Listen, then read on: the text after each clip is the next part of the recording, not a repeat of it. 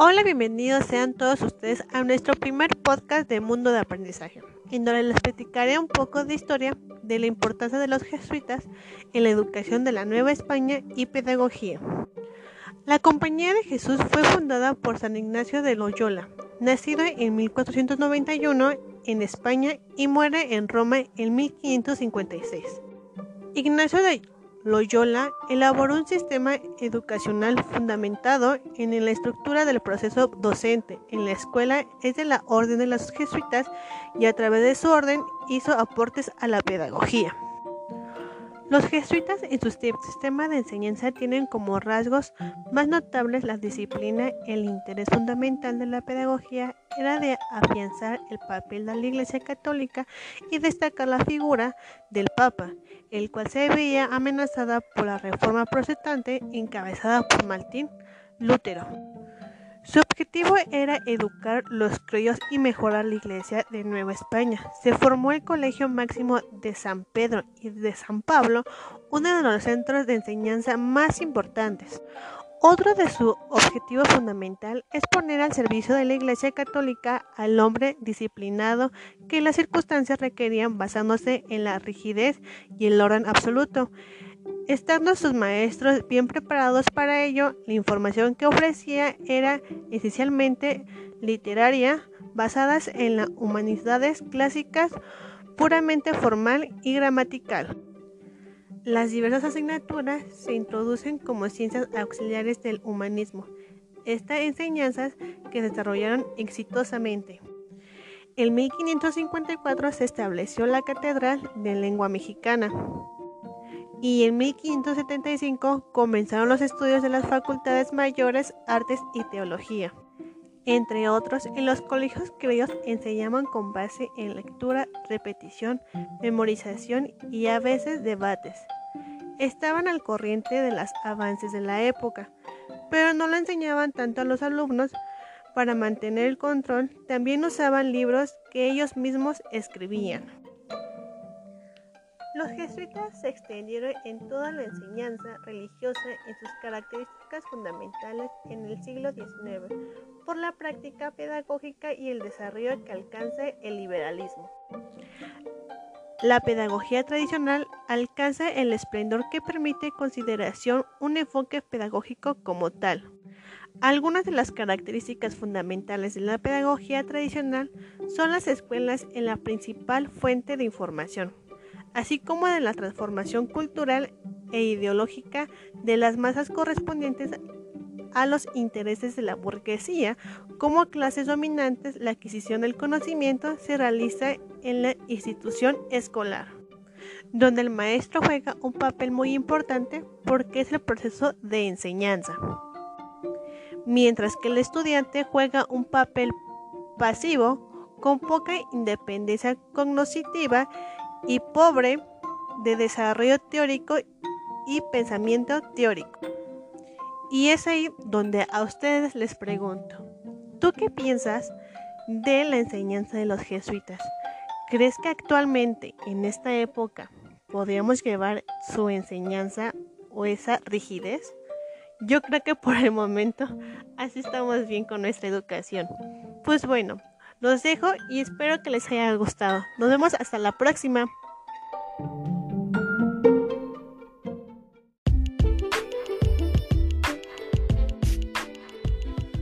Hola, sean todos ustedes bienvenidos una vez más a este caso espacio, donde el día de hoy les platicaré un poco de la Constitución de Cádiz. Fue aprobada por las Cortes Constituyentes reunidas en Cádiz desde 1810 a 1814. Debido a la Guerra de la Independencia, fue promulgada el 19 de marzo de 1812.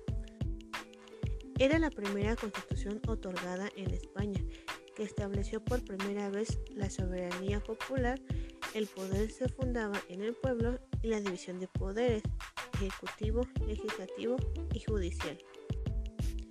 Es aquí donde tocaré un, un poco los temas anteriores, que son uno de los puntos más importantes dentro de la Constitución de Cádiz, para comprender por qué tuvo tanta importancia para el resto de Europa y América. La soberanía fue el primer punto de la Constitución en el que se especificaba que la soberanía residía en el pueblo y no en el rey. Esta fue declarada el 24 de septiembre de 1810, momento en el que se reunieron por primera vez las Cortes. En la división de poderes legislativo, las Cortes unicamerales de esa manera se imposibilitaba a la nobleza y al clero de ejercer veto alguno. En el judicial, el cual residía en unos tribunales, y en el ejecutivo los ostentaría al rey, aunque tendría limitaciones en su práctica. Otros puntos fueron el derecho de representación, que el pueblo queda representada en las cortes, Sufragio universal masculino indirecto. Los hombres mayores de 25 años debían elegir a una persona de confianza que elegiría a los diputados en su nombre. Igualdad en los ciudadanos ante la ley. Nos encontramos ante el fin de los privilegios estamentales, los cuales estuvieron en vigor desde el inicio de la Edad Media. Eliminación de los fueros. Aunque no se eliminaran explícitamente en la Constitución, no se reconocían los fueros de las diferentes regiones, pues se quieran implantar con ello la igualdad en todos los territorios del reino. Derechos individuales. La propiedad privada quedaría brindada para el futuro, además del derecho a la educación y a la libertad de prensa. Confesión católico. Debido a la ayuda facilitada por la Iglesia durante la Guerra de la Independencia, las Cortes aceptaron que España debía de ser un Estado confesional, algo que pudo sorprender dado al espíritu liberal del momento. Es aquí donde hemos de saber que hasta mayo de 1812 solamente fue aplicada a la ciudad de Cádiz, pero a partir de dicho momento con el repliegue francés comenzó a ser instaurada en los demás territorios de la península.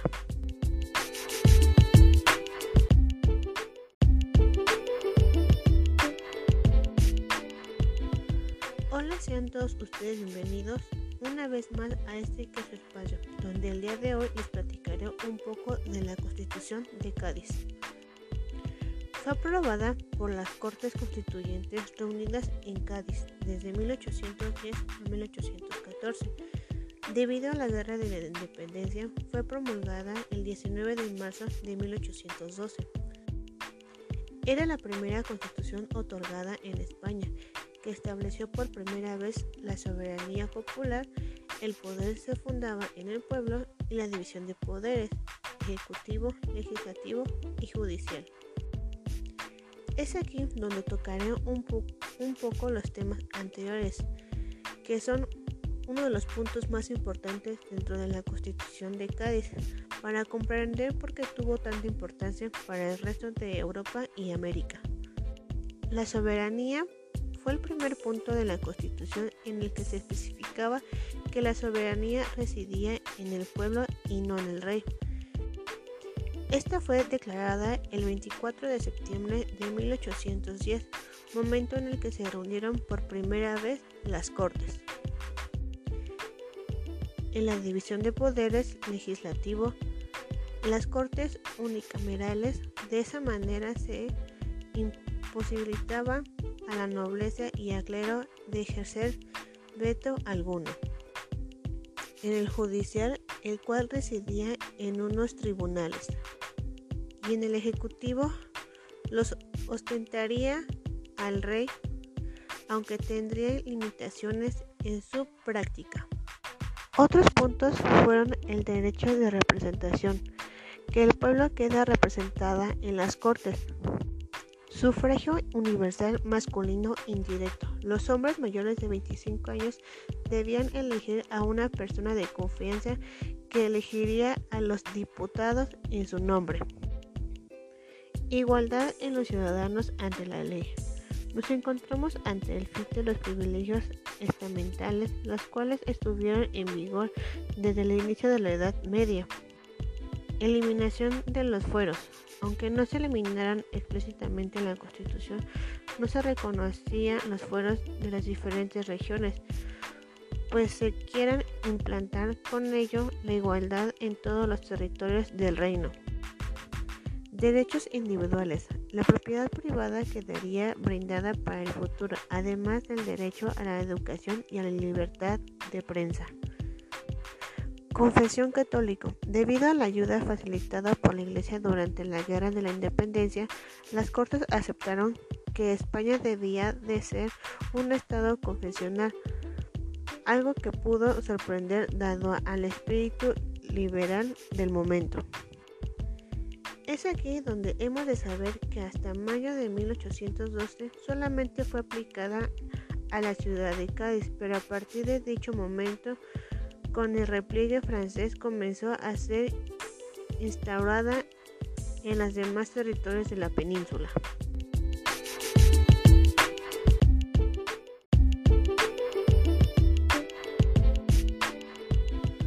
Hola, sean todos ustedes bienvenidos una vez más a este caso espacio, donde el día de hoy les platicaré un poco de la Constitución de Cádiz. Fue aprobada por las Cortes Constituyentes reunidas en Cádiz desde 1810 a 1814. Debido a la Guerra de la Independencia, fue promulgada el 19 de marzo de 1812. Era la primera constitución otorgada en España que estableció por primera vez la soberanía popular, el poder se fundaba en el pueblo y la división de poderes, ejecutivo, legislativo y judicial. Es aquí donde tocaré un, poco los temas anteriores, que son uno de los puntos más importantes dentro de la Constitución de Cádiz, para comprender por qué tuvo tanta importancia para el resto de Europa y América. La soberanía fue el primer punto de la Constitución en el que se especificaba que la soberanía residía en el pueblo y no en el rey. Esta fue declarada el 24 de septiembre de 1810, momento en el que se reunieron por primera vez las Cortes. En la división de poderes legislativo, las Cortes unicamerales de esa manera se imposibilitaba a la nobleza y al clero de ejercer veto alguno. En el judicial, el cual residía en unos tribunales, y en el ejecutivo los ostentaría al rey, aunque tendría limitaciones en su práctica. Otros puntos fueron el derecho de representación, que el pueblo queda representada en las cortes, Sufragio universal masculino indirecto. Los hombres mayores de 25 años debían elegir a una persona de confianza que elegiría a los diputados en su nombre. Igualdad en los ciudadanos ante la ley. Nos encontramos ante el fin de los privilegios estamentales, los cuales estuvieron en vigor desde el inicio de la Edad Media. Eliminación de los fueros. Aunque no se eliminaran explícitamente en la Constitución, no se reconocían los fueros de las diferentes regiones, pues se quieren implantar con ello la igualdad en todos los territorios del reino. Derechos individuales. La propiedad privada quedaría brindada para el futuro, además del derecho a la educación y a la libertad de prensa. Confesión católico. Debido a la ayuda facilitada por la Iglesia durante la Guerra de la Independencia, las Cortes aceptaron que España debía de ser un Estado confesional, algo que pudo sorprender dado al espíritu liberal del momento. Es aquí donde hemos de saber que hasta mayo de 1812 solamente fue aplicada a la ciudad de Cádiz, pero a partir de dicho momento con el repliegue francés comenzó a ser instaurada en los demás territorios de la península.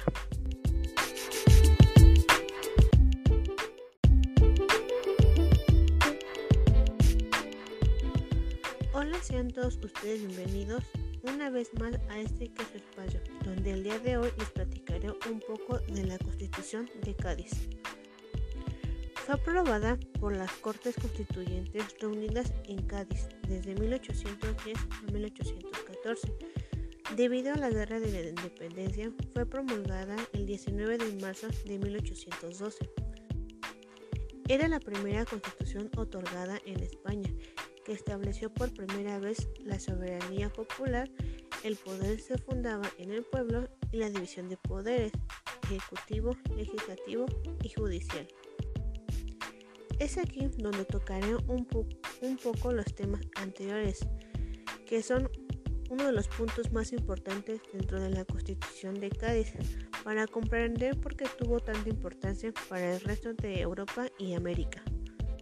La soberanía fue el primer punto de la Constitución en el que se especificaba que la soberanía residía en el pueblo y no en el rey. Esta fue declarada el 24 de septiembre de 1810, momento en el que se reunieron por primera vez las Cortes. En la división de poderes legislativo, las Cortes unicamerales de esa manera se imposibilitaba a la nobleza y al clero de ejercer veto alguno. En el judicial, el cual residía en unos tribunales, y en el ejecutivo los ostentaría al rey, aunque tendría limitaciones en su práctica. Otros puntos fueron el derecho de representación, que el pueblo queda representada en las cortes, Sufragio universal masculino indirecto. Los hombres mayores de 25 años debían elegir a una persona de confianza que elegiría a los diputados en su nombre. Igualdad en los ciudadanos ante la ley. Nos encontramos ante el fin de los privilegios estamentales, los cuales estuvieron en vigor desde el inicio de la Edad Media. Eliminación de los fueros. Aunque no se eliminaran explícitamente en la Constitución, no se reconocían los fueros de las diferentes regiones, pues se quieren implantar con ello la igualdad en todos los territorios del reino. Derechos individuales. La propiedad privada quedaría brindada para el futuro, además del derecho a la educación y a la libertad de prensa. Confesión católica. Debido a la ayuda facilitada por la Iglesia durante la Guerra de la Independencia, las Cortes aceptaron que España debía de ser un Estado confesional, algo que pudo sorprender dado al espíritu liberal del momento. Es aquí donde hemos de saber que hasta mayo de 1812 solamente fue aplicada a la ciudad de Cádiz, pero a partir de dicho momento con el repliegue francés comenzó a ser instaurada en los demás territorios de la península.